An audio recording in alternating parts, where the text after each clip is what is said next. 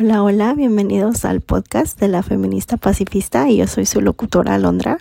Por los que no me conocen, mucho gusto. Aquí en este podcast apoyamos y empoderamos a todas las mujeres del planeta a ser su mejor versión. Usualmente mis episodios son en inglés, pero hoy les presento este episodio en mi idioma natal, que es el español.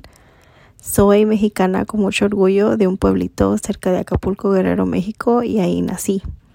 Mi mamá me trajo a este país a la corta edad de los tres añitos y ahorita tengo 26, así que como ya se imaginan, pues casi toda mi vida la he vivido aquí en Estados Unidos, como mucho de nosotras y nosotros. Me enorgullece mucho siempre llevar mis raíces por dentro y saber que mi voz la puedo usar libremente y expresarme como quiero, porque pues la verdad aquí tenemos más como que libertad, ¿no? Y pues porque también aquí así me creo mi mamá gracias a ella, pues la verdad, siempre me he expresado como yo quiero y siempre digo lo que tengo en la mente, ¿verdad? Te quiero mucho más. este, pero sí, llegué a la ciudad de Chicago primero, donde empecé todo mi, o sea, donde empezó mi vida aquí en los Estados Unidos. Y cuando cumplí cinco años nos movimos a un pueblo que se llama Elkhart, Indiana y viví en Indiana 23 años y fue donde me enamoré, me casé y pues tuve mis hijos, ¿verdad? Así que tengo mucho que agradecerle a ese pueblo de Elcar, la verdad, porque nos dio, me dio mucho más bien, me dio mi familia, gracias a Dios. Y muchos bonitos recuerdos así de mi infancia también.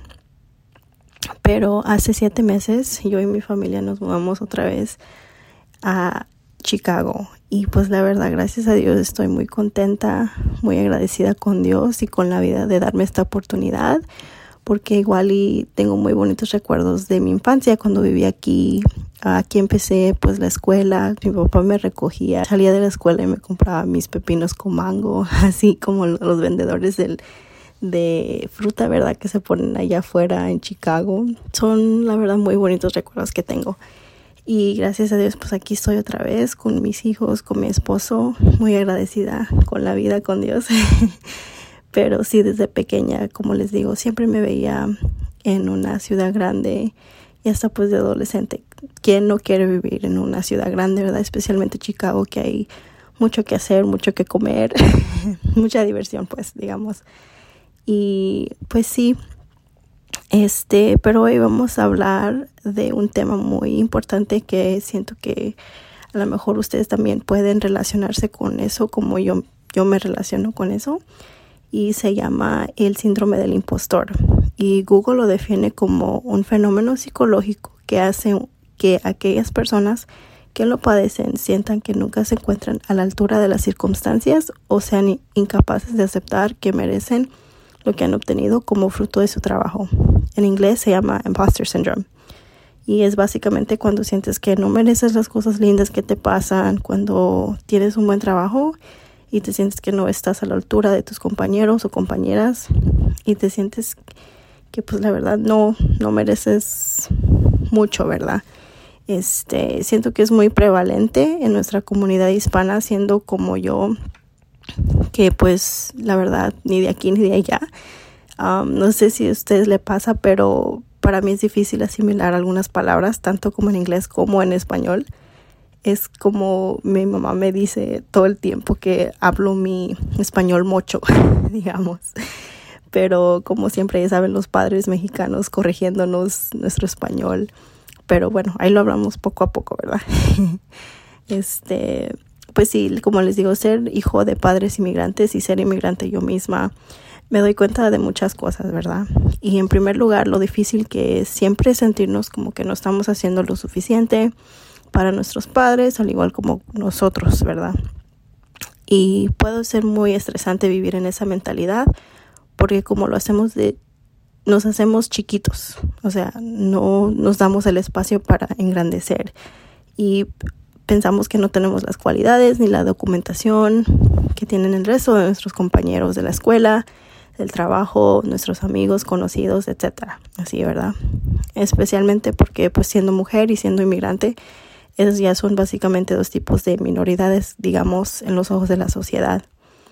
Pero hoy pues estoy para decirles que el tiempo de hacernos pequeñas para, y para encajar o caer bien, pues ya se acabó, chicas, la verdad Las mujeres de ahora ya no estamos en las épocas de antes, donde por la mayoría de la parte solo éramos obligadas a criar a los niños y ser amas de casas. Ya hoy somos trabajadoras, somos estudiantes, somos atletas, somos dueñas de nuestros negocios, etcétera, etcétera, ¿verdad? Y hasta pues vamos a la luna. No sé si vieron, pero una muchacha mexicana acaba de ir a la luna y me dio muchísimo gusto y orgullo al ver que las mujeres de México y todas las niñas de allá también tienen esa hermosa representación, porque la verdad la representación sí sí cuenta. Yo siento que sí cuenta la verdad y nos inspira mucho a soñar alto, ya que hasta la luna, ¿verdad? Digamos.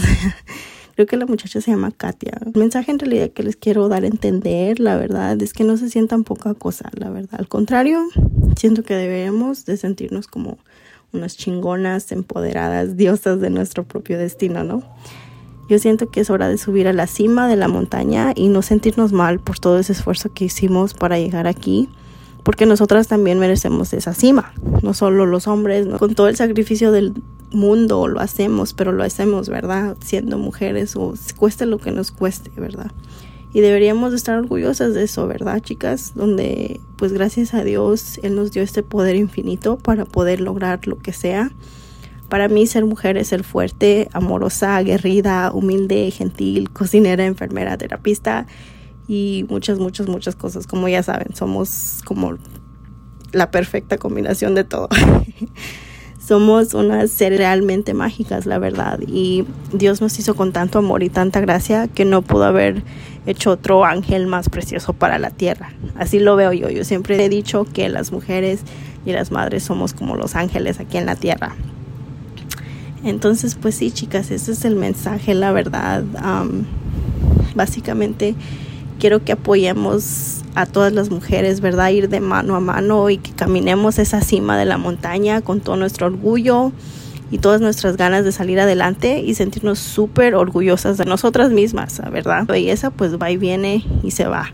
Digamos, o sea, no, nadie es perfecto, ¿verdad? Pero la belleza, digamos, es superficial. Lo que importa siempre va a ser el amor propio y el amor a los demás. Solo eres tan bonita dependiendo de cómo trates a los demás especialmente a las mujeres porque sabiendo lo difícil que es ser mujer, madre, esposa, estudiante, digamos tener tu negocio y aún así ser mala onda con otras mujeres como que, que hueva. Pues para mí siempre será mejor la comunidad sobre la competencia. En inglés se dice community over competition es algo de lo que siempre he tenido así grabado en mi cerebro. Cuando les deseas bien a los demás y te enfocas en superarte a ti misma, es como si Dios te abriera las puertas a muchas oportunidades. Yo así lo veo por lo menos, porque así me ha ido a mí, gracias a Dios. Tenlo por seguro. Yo siento que es algo que le tengo mucha fe siempre procuren bendecir a las personas y a todas, no solo a las que nos desean el bien, sino a los que nos desean el mal también. Enfocarnos, ¿verdad?, en nosotras mismas, en arreglarnos para nosotras, no solo para impresionar a otra gente que la verdad, otra gente que, que va a ver en ti. O sea, lo importante es verte tú y sentirte bien tú. Y no para los hombres tampoco, porque ya sabe cómo son de cabrones. Pero sí, chicas, yo siento que las personas vienen y van, ¿verdad? Pero al final tú eres la única que está ahí. Tú eres la que, tú, tú eres tu único constante, ¿verdad? Y ya saben, a cuidarse, a cuidarse usted misma, a verse bonita, a alimentarse bien, a ir al gym. Es lo más bonito que puedes hacer, darte amor propio, ¿verdad? Ese es el mensaje de hoy, chicas. La verdad, sí estaba muy nerviosa al, grabar este episodio porque yo siento que en español me escucho más fresa, no sé, es diferente, ¿verdad? La, el tono de voz como en inglés. Son como dos cosas completamente diferentes, pero aquí estamos y estoy muy emocionada para seguir haciendo episodios en español. Díganme qué piensan sobre este episodio, si les gustó, compártanlo con una amiga, díganle que la verdad lo escuchen y que se animen a amarse a sí mismas. Ese siempre va a ser el mensaje mío, que se amen, que se quieran eh, a ustedes mismas, no dejen que otras personas vengan y derrumben sus sueños, porque la verdad el único constante que tienes eres tú y te tienes que cuidar, te tienes que amar y protegerte de todos, ¿verdad? De las malas energías, de las malas vibras y así es la vida. Pero sí, chicas, eso es todo por el día de hoy. Que tengan un lindo día. Hasta luego.